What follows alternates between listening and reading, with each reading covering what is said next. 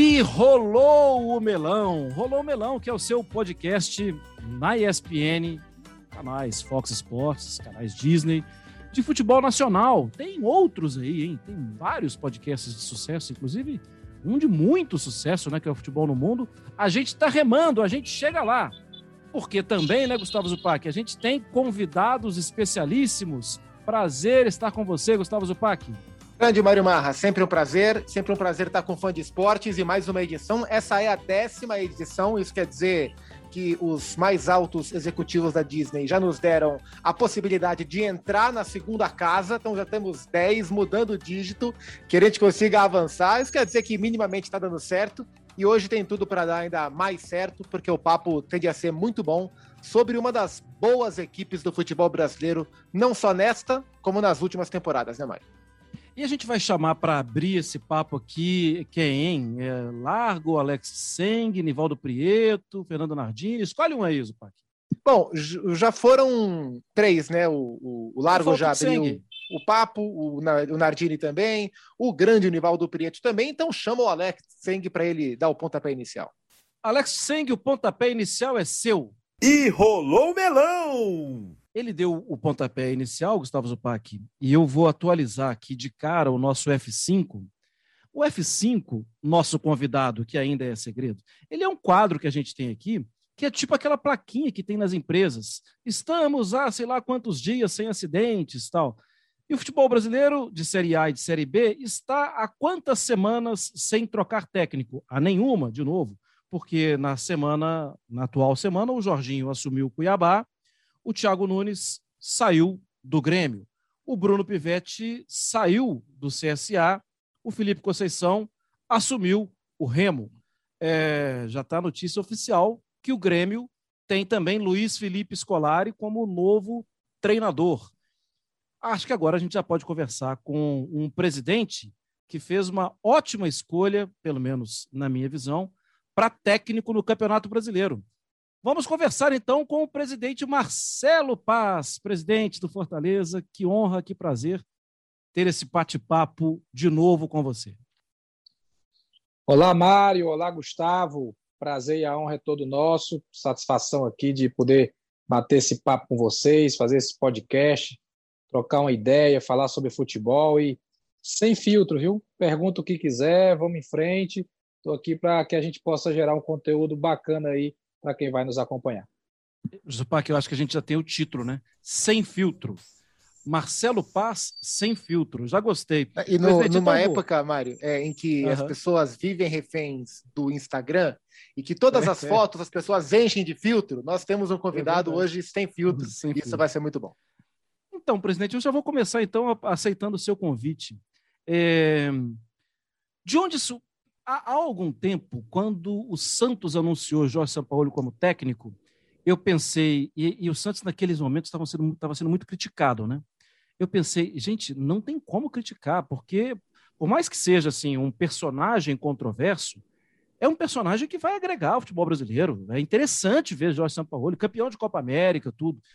E aí outros personagens surgiram e eu achei interessantíssimo a sua escolha, a escolha do Fortaleza no nome do Voivoda. Primeiro, é Voivoda? Como fala Voivoda? E segundo, é...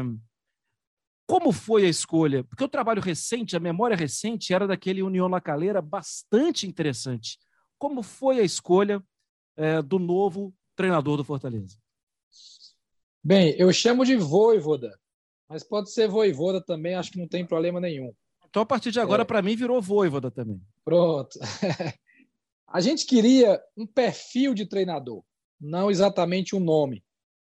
É, o Fortaleza é um clube que tem por característica, e até por uma história muito recente com o Rogério Ceni, de ser um clube de vocação ofensiva, ser um clube que vai para o ataque, de um clube que busca o gol, e a nossa torcida gosta disso. E a gente foi buscar isso. Tentamos no futebol brasileiro, o Diniz estava disponível no momento, não quis vir, não conversei com ele em alto nível, foi muito educado, muito gentil, mas optou por não vir e a gente entendeu que teria que procurar fora do país. Começamos a olhar perfis de treinadores é, que tivessem esse tipo de, de vocação É, o nome do Voivoda surgiu dentro do departamento de futebol do Fortaleza, não foi ninguém que, que sugeriu, não foi ninguém que foi lá oferecer. E o fato dele ter feito bons trabalhos em equipes do porte do Fortaleza, como o Tajeres na Argentina, que ele levou a Libertadores eliminando o São Paulo na pré-Libertadores, como Defensa e Justiça, que levou a Sul-Americana, e como União Lacalheira, que ele tinha eliminado eliminado o Fluminense na Sul-Americana anterior, né? E levou a um vice-campeonato inédito para o Lacalheira, que levou o Lacalheira à Libertadores da América. Então a gente viu, poxa, esse cara sabe trabalhar com equipes de orçamentos mais baixos, entregando um resultado acima do esperado. E fomos estudar a forma como ele atuava, fomos pegar informações de dia a dia, de conduta, de relacionamento, e isso conversando com ele, trocando ideia, mandando material do nosso time, mandando material individual dos jogadores. Tinha jogo nosso, a gente mandava o link ao vivo, ele assistia, porque a gente ficou duas semanas né, com o interino, porque a gente entendia que tinha que acertar e tinha que ser nesse perfil. E depois de todo esse processo, a gente decidiu pelo nome dele, ele veio e chegou assim muito empolgado. Tem uma comissão técnica qualificada, eu acho que é importante ressaltar isso. Esse tempo aqui que eu estou no futebol desde 2015, é, você identifica muito o perfil do treinador também pelos seus auxiliares. Qual é o nível dos auxiliares? São auxiliares que só balança a cabeça e faz tudo que o cara manda, são auxiliares que questionam, que perguntam, que colocam o treinador em zona de conforto, é, fora da zona de conforto. E esses auxiliares do, do Voivoda são caras do nível muito bom. É o Naruel, é o Gaston e o preparador físico Adem Vacarini, que foi da seleção peruana, inclusive na última Copa do Mundo. Então, é uma comissão técnica qualificada e que tem até aqui nos dado muita satisfação e um ótimo trabalho de fato tem sido muito interessante, né, ver o Fortaleza jogar. É, e se a gente tivesse que buscar uma, eu já falei isso aqui, acho que na última, na nossa última edição, se tivesse que buscar uma palavra para definir o time do Fortaleza hoje, eu definiria a palavra intensidade, seja para atacar, seja para defender. E acho muito curioso como esses técnicos alguns desses técnicos argentinos, né, o Mário citou o Sampaoli, o próprio Crespo na chegada ao São Paulo e o Voivoda uh, no, no, time do Fortaleza, rapidamente conseguiram dar essa cara para a equipe. É, é mais negócio hoje contratar um técnico argentino ou estrangeiro com esse perfil?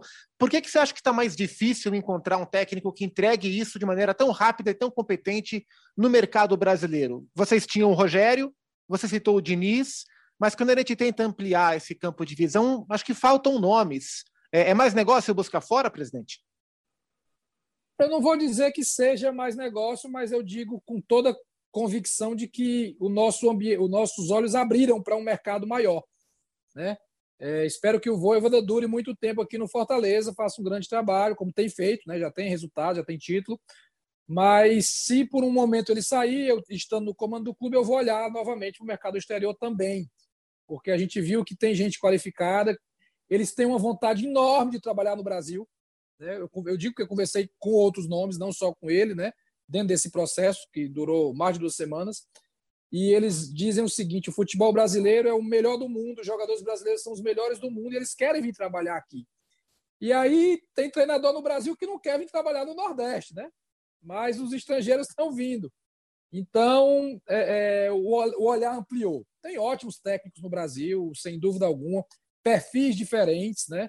Eu sempre digo que não existe só uma forma de ganhar, não existe só uma forma de fazer jornalismo, não existe só uma forma de gerenciar time de futebol, existem diversas maneiras.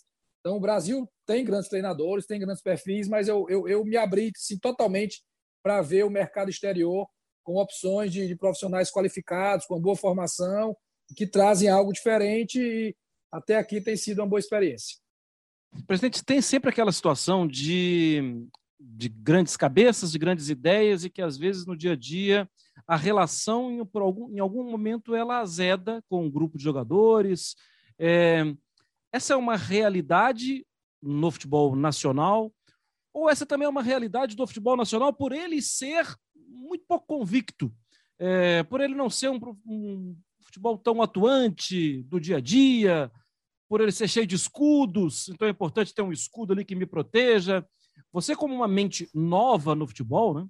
É, eu sei que não é novo no futebol, mas uma mente nova é, por ser mais jovem, né? É, Qual a sua visão em relação a, ao grupo e a relação no dia a dia com diretoria de futebol e, e comando técnico, presidente Marcelo? Olha, eu vou ampliar um pouco mais o, o raio dessa sua pergunta, que é muito boa. Eu diria que qualquer pessoa, qualquer profissional que tem dificuldade de relacionamento, com o tempo vai azedar. Né? Eu que moro aqui na praia, né? Fortaleza tem muita praia, tem maresia, né? Então tem relação que é corrosiva mesmo, ela vai corroendo igual a maresia, chega uma hora que não, não dá mais. E, e, e, alguns profissionais têm isso como principal defeito. Né? Às vezes são caras competentes, dedicados, inteligentes, mas com o tempo existe um desgaste. Isso estou falando em qualquer área profissional. Então, é fundamental a, relação humana, o saber lidar com as pessoas.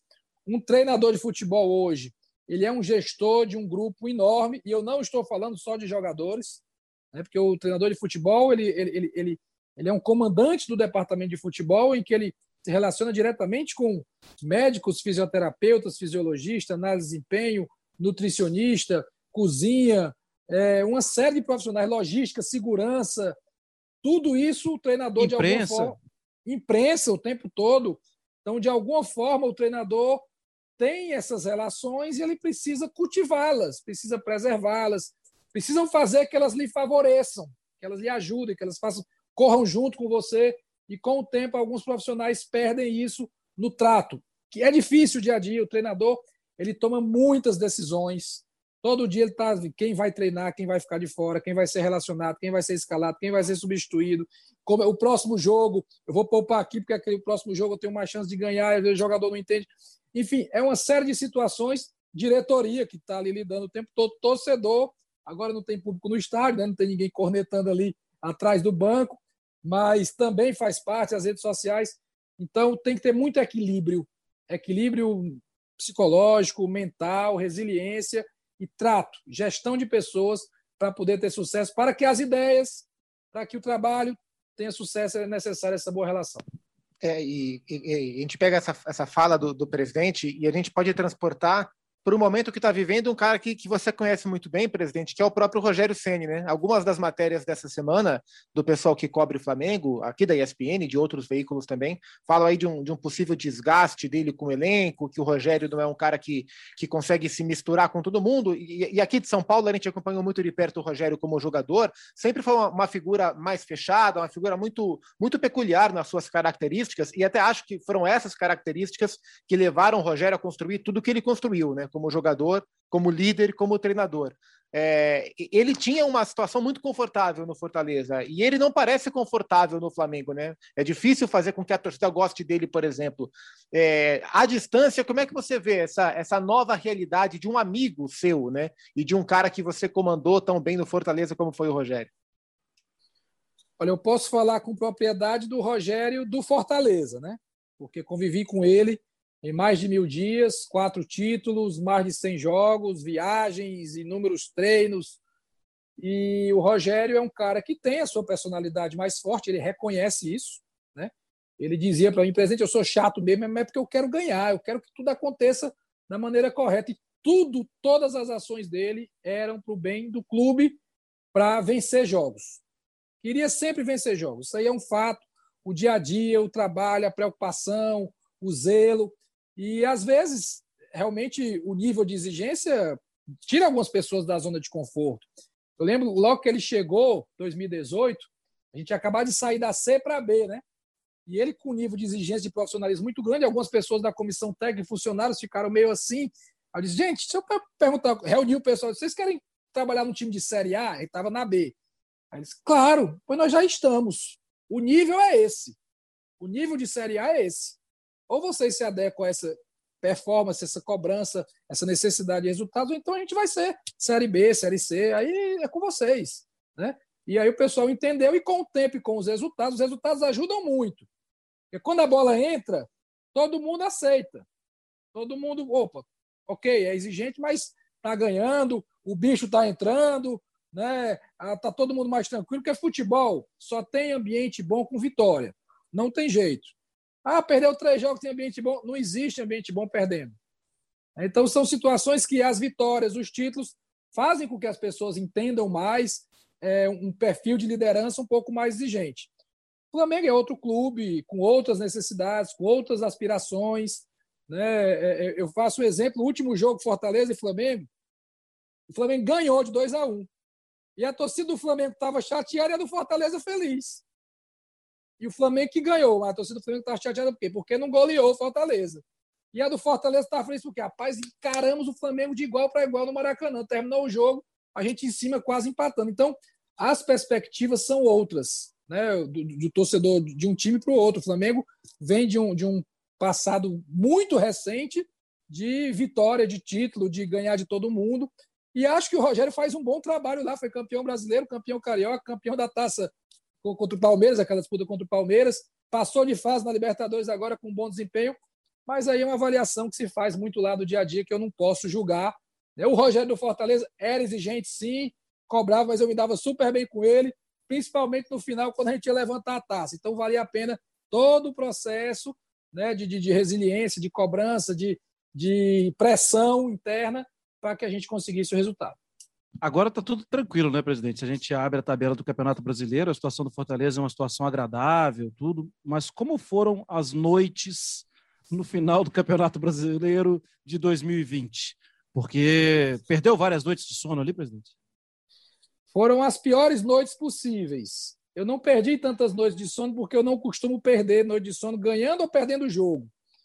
Na verdade, o pior dia de noite de sono é quando você troca treinador. É horrível. É que você tem que demitir, já ir atrás de outro. Esse dia eu, eu perco o sono. Por isso que eu não gosto muito de trocar treinador. Acredito em longevidade de trabalho. Mas eu digo a você, a pior sensação no futebol é o medo do rebaixamento. Eu já vivi outras sensações no futebol já ganhei clássico, já perdi clássico, já fui campeão contra o rival, já perdi título contra o rival, já fui campeão do Nordeste, já fui eliminado. Um bocado de coisa do futebol já aconteceu comigo, mas o, o mais difícil é brigar contra o rebaixamento. É muito ruim, é muito desgastante. É, o, o medo do gestor é imenso, porque, poxa, se amanhã eu estou na Série B, eu vou ter que demitir um bocado de funcionário aqui, como o Vasco teve que fazer, por exemplo. Eu não vou conseguir garantir essa receita. Como é que a gente vai administrar os contratos dos jogadores que tem contrato de Série A para jogar uma Série B. Como é que vai, o cara vai querer sair, vai reduzir contrato, vai aparecer time para trazer. Então, é para levar, né, no caso, para levar o jogador. Então, é muito angustiante. Foram noites super difíceis, mas tudo tem um aprendizado, tudo tem um porquê, tudo tem uma lição. E quem sabe esse ano a gente consiga fazer uma Série A muito melhor em função do aprendizado das questões do ano passado. O começo já é muito bom, né? Fortaleza está aí brigando. Hoje está fora. Hoje a gente está gravando o programa na quarta-feira, dia 7. Hoje está fora do G4, mas já esteve dentro e está no bolo. É, e chama atenção que nesse começo de campeonato, presidente, presidente, a gente tem o Palmeiras e o Galo, dos considerados os super times, estão lá no bolo. Mas com o Fortaleza estão o Red Bull Bragantino, que é o líder hoje, e o Atlético Paranaense, que perdeu para o Santos na véspera dessa nossa gravação. É, você está surpreso com esse começo de campeonato dessas equipes consideradas intermediárias, figurando no bloco de cima, é, e, e, e, com, e, especificamente sendo elas Red Bull Bragantino, Atlético Paranaense e Fortaleza? Isso, isso te surpreende de alguma forma, presidente? Eu vou dar um de sincerão aqui. A maior surpresa aí é o Fortaleza, né? O Bragantino tem um orçamento absurdo, que o o que o Bragantino gastou com o Praxedes, o Fortaleza não gastou em 100 anos de história para comprar jogador. Só com o Praxedes. Fora todos os outros que já vinham antes. Então, tem muito dinheiro ali, o dinheiro vem de fora, em dólar, e é natural que se tenha, além de um bom trabalho, né? Trabalho muito bem feito pelo Thiago Escuro, pelo Barbieri, trabalho impecável. Então, para mim não é surpresa, porque tem uma questão financeira totalmente fora do padrão. O Atlético Paranaense de vez em quando está beliscando ali em cima, né? Foi campeão da Sul-Americana, foi campeão da Copa do Brasil, tem um estádio sensacional, tem uma estrutura de, de centro de treinamento de altíssimo nível. O Fortaleza que está surpreendendo, né? Se, se, mantendo nas primeiras posições. Já são nove rodadas. Né? A gente está gravando aqui antes do jogo contra o América Mineiro. Espero que quando for ao ar seja com a vitória do Fortaleza, né? Sobre o América Mineiro. Tomara que a gente iria para 18 pontos. Então é uma surpresa, mas não é por acaso. É surpresa, mas não é por acaso. A bola nunca entra por acaso, ela tem algo por trás e é sempre multifatorial.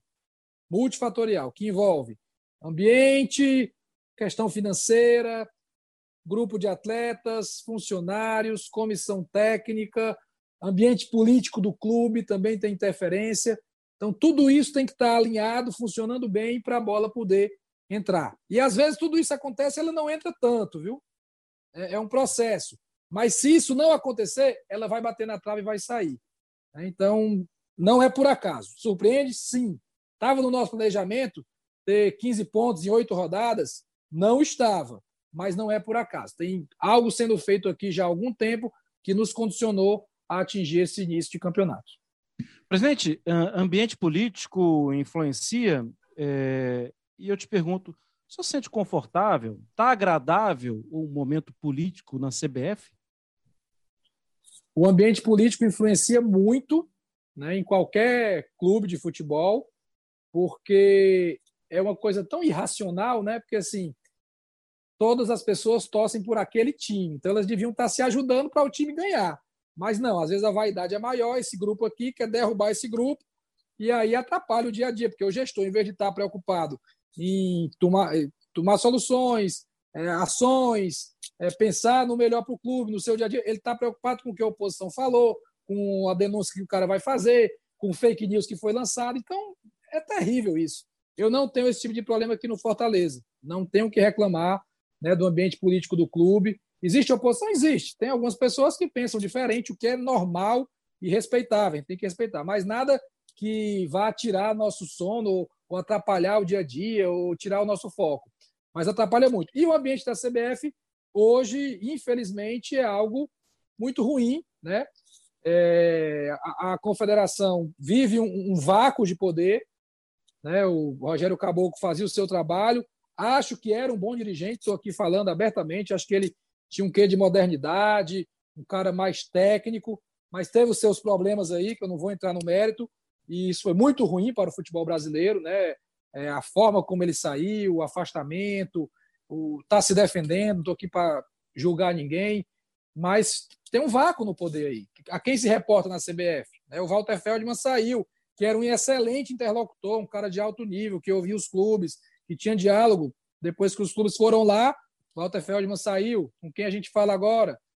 Acho que isso aí abre um pouco mais ainda essa lacuna para que se crie a liga, não contra a CBF, mas para tomar conta de uma parte do futebol brasileiro, como outros países já fizeram com muito sucesso. Então, essa é a minha leitura de momento sobre a CBF. Hoje vocês conversam com quem lá? Algum dos vices? O, o próprio coronel como presidente interino? O, o, coronel não me parece a pessoa mais participativa nessa interlocução. Quem, quem é hoje o canal de vocês lá, presidente? Mas hoje eu praticamente não vejo interlocução dentro da CBF. Né? Porque antes a gente falava com o Feldman falava com o presidente Rogério Caboclo. O Coronel Nunes é uma figura histórica, né? tem a, a seu, seu peso, é o atual presidente, mas ele tem uma questão até de saúde mesmo, uma dificuldade. Né? Um cara educado, um gentleman, mas não, não, não tem como, no momento, ele dar esse suporte que o, os outros davam anteriormente, por, até por uma questão de saúde mesmo. E há um processo aí de quem vai ser o, no, o próximo presidente, entre os vices. Né? A gente termina se reportando mais as questões técnicas, né? competições, fala com o Manuel Flores, né? arbitragem vai para o Gaciba, o financeiro fala com o Gilney, com os diretores que, ao meu ver, são competentes, mas politicamente está um vácuo, está um vácuo que a gente não, não, não tem assim uma comunicação. Tem o Edu Zebini também, que é um cara qualificado, mas a gente não chegou ainda, pelo menos eu, não cheguei ainda a ter uma troca de ideia mais direta com ele.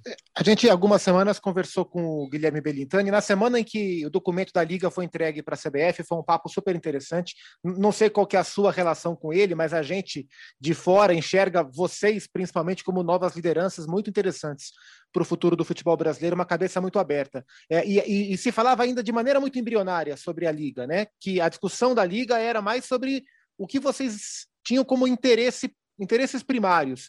Em que pé está hoje? O que é que vocês conversam hoje sobre a Liga, presidente? Minha relação com o Guilherme é excelente. É um cara que eu gosto muito como pessoa e também como gestor. De vez em quando a gente está duelando aí um com o outro, né? Bahia, Fortaleza, um ganha, o outro ganha, mas sempre com muito respeito. E ele é um cara realmente também, sim, acredito, é um, é um líder aí emergente no futebol brasileiro. E hoje a, a, a liga ela está no, no Cará tem uma palavra que a gente tem usado lá, assim, esse movimento é irreversível. A liga vai acontecer. A primeira reunião tinha 20 clubes, né? A segunda já tinha 40, todos da Série B entraram, todo mundo com um propósito igual, uníssono. Fazer uma mudança evoluindo o futebol brasileiro, melhorando o produto, Série A e Série B, trazendo mais recursos, melhorando a qualidade do espetáculo.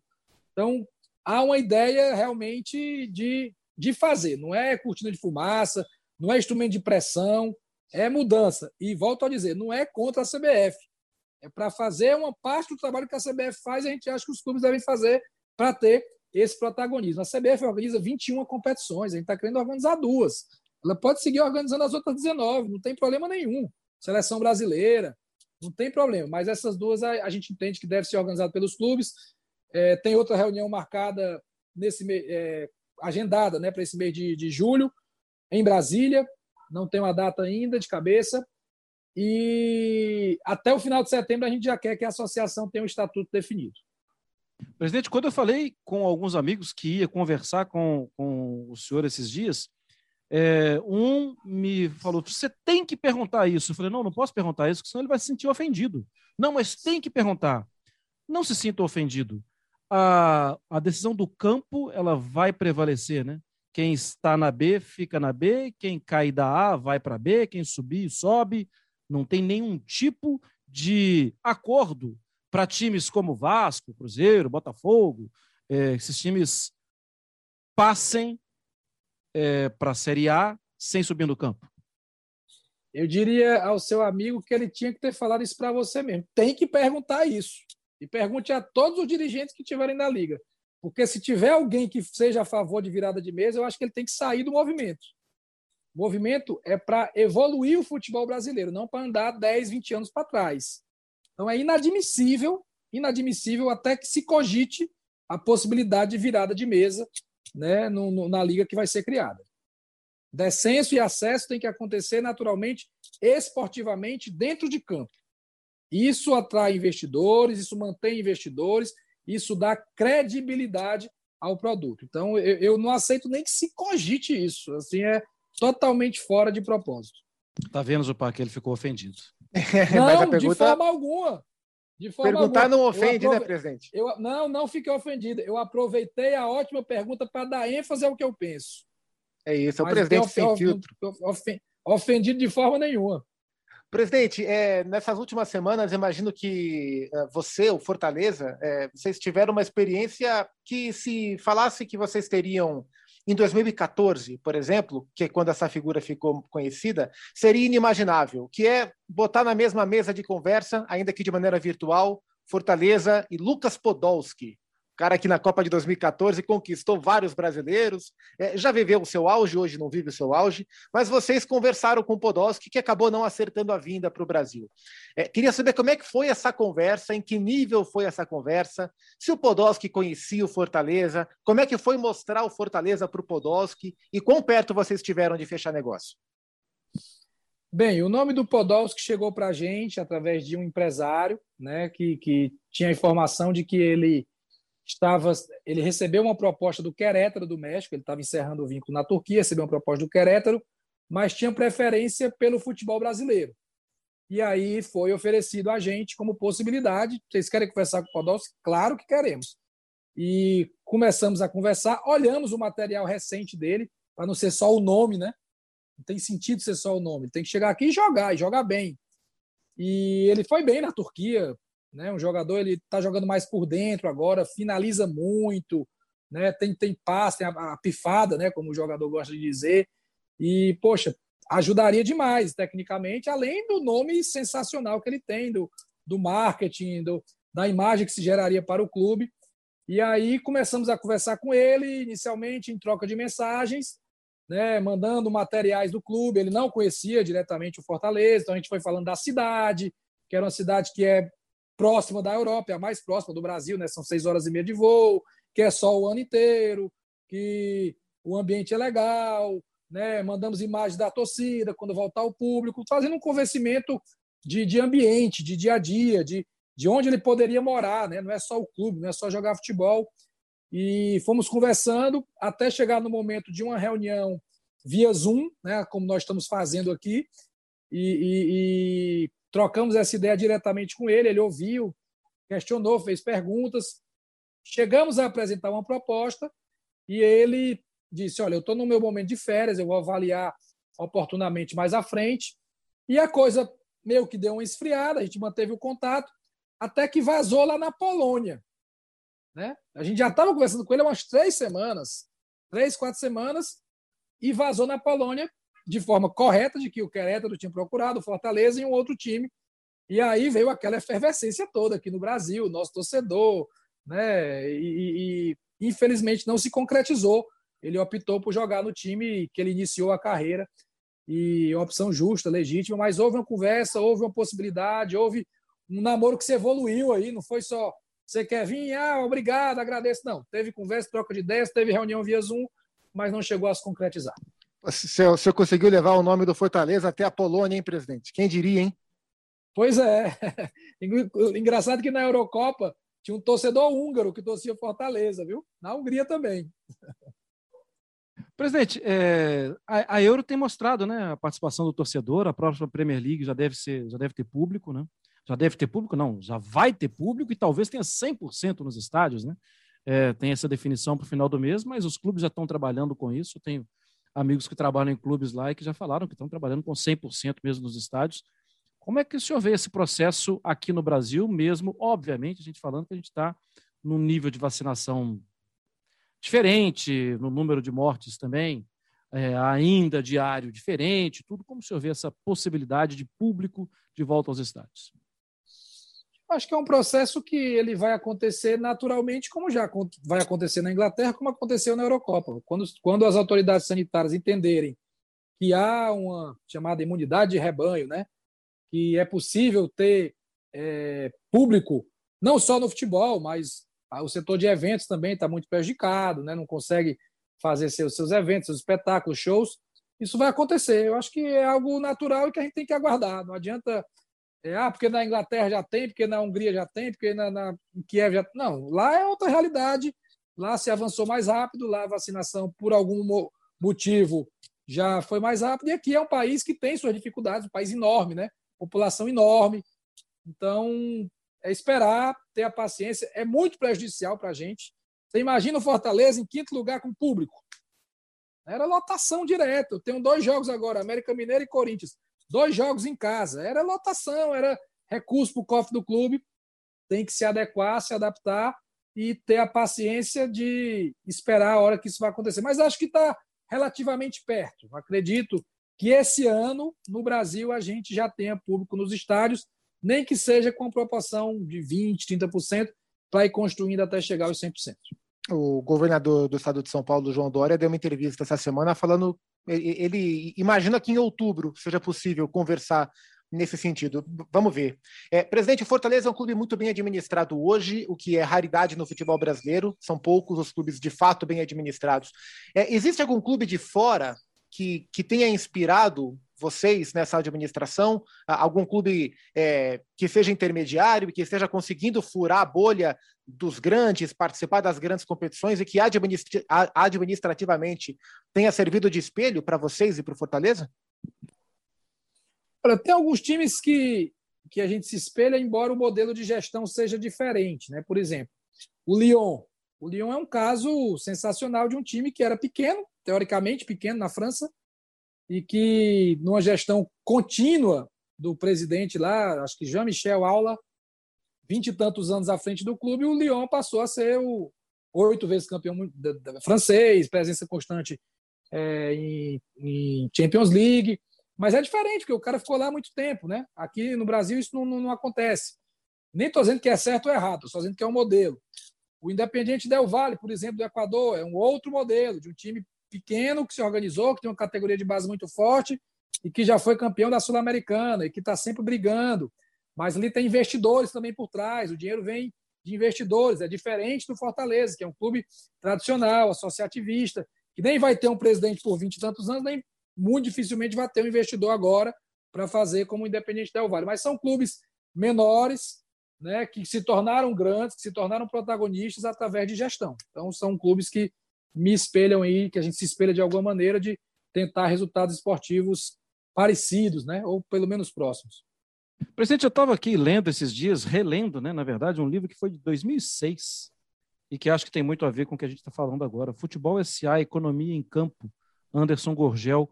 E tem tanta coisa diferente de 2006 para cá, e foi exatamente essa minha curiosidade, buscar essa, essa evolução, né, no, no, saindo do campo, indo também para as finanças, para um modo mais profissional de pensar futebol. Tem alguma leitura atual, presidente, que quer indicar aqui para os nossos melonistas? Eu estou lendo o livro da Liga, né? A criação da Liga Inglesa, a Liga, aquela capa vermelha.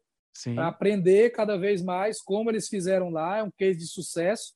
Eu digo muito que a cidade de Manchester é menor do que a cidade de Fortaleza. Só que o Manchester City e o Manchester United são muito mais conhecidos no mundo inteiro. Eles conseguiram criar um produto, vender para o mundo inteiro, faturar milhões e a marca vai lá para cima.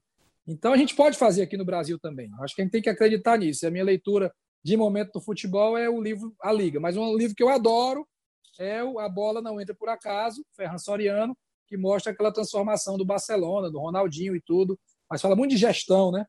Então é, é um livro que eu indico aí para todo mundo. Gustavo Zupac, tenho que te agradecer muito por estar comigo nessa. É, Eugênio bom, Leal né? está de férias, voltará daqui a duas semanas, e aí eu estarei de férias. Presidente Marcelo Paz, quero te agradecer muito pelo brilho nesse papo aqui com os melonistas do Rolou o Melão, viu, presidente? Muito obrigado. Eu que agradeço, gostei do nome, Rolou o Melão. Mário, já tive o prazer de estar junto em um outro momento, satisfação estar novamente com você. Gustavo Zupac, muito obrigado aí pela oportunidade.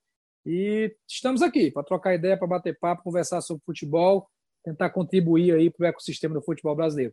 E me mandem um link que eu quero postar nas minhas redes sociais essa entrevista. Eu me senti muito à vontade com vocês. Opa, que legal. É isso, né, Zupac? Semana que vem tem mais? Semana que vem tem mais. A gente vai tentar manter o nível alto do papo. Vai ser difícil, Não porque dá. o papo foi ótimo. Mas a gente vai se esforçar. Um abração para o presidente. Te vejo semana que vem, antes das suas férias, hein, Mário Mar? Sim, estarei aqui. Presidente, muito obrigado e muito obrigado a todos vocês que estiveram com a gente novamente aqui no Rolou Melão. A gente tem recebido alguns relatórios de muita gente, de muitos lugares do mundo que tem nos ouvido. E como eu sei que a torcida do Fortaleza, ainda mais agora na Hungria, na Polônia, está crescendo cada vez mais, Zupac, vai rolar o Melanovski por aí. Um abraço.